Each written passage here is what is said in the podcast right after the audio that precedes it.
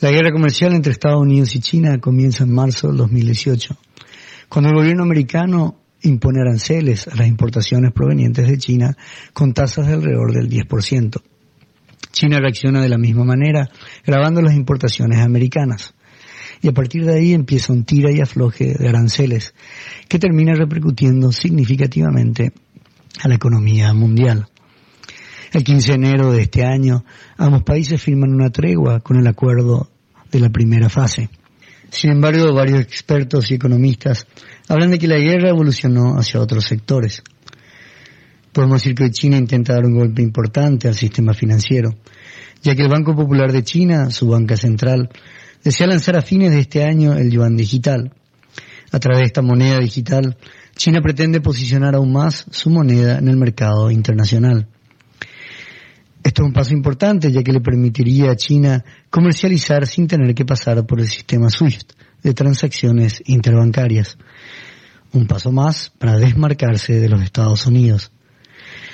El sistema SWIFT es el que actualmente más se usa para las transferencias internacionales. Y si bien este sistema se declara neutro, hay que entender que más del 40% de las transacciones son en dólares. Y esto le permite, en cierta manera, a los Estados Unidos, quienes son los que controlan el flujo de los dólares en circulación, contar con una vasta influencia en el mercado financiero, ya que es capaz de ejercer sanciones, restricciones o simplemente estimular ciertos movimientos que se dirijan hacia sus fines. China sabe muy bien que sigue dependiendo del dólar para el comercio internacional. Y es por eso que el gobierno chino posee más de un trillón de bonos del Tesoro americano y unos 3,4 trillones de dólares en reservas. China va paso a paso.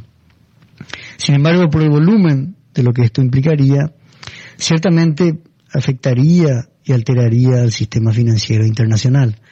Y Paraguay no se queda al margen de ello, ya que Paraguay depende mucho del costo de las transacciones internacionales. Pensemos que en lo que va del 2020 con toda la crisis del coronavirus, el país ya tiene un acumulado entre importaciones y exportaciones, un flujo de más de 13 mil millones de dólares. Un encarecimiento del sistema de transacciones elevaría los costos de muchos de los bienes que consumimos, así como también disminuiría los ingresos.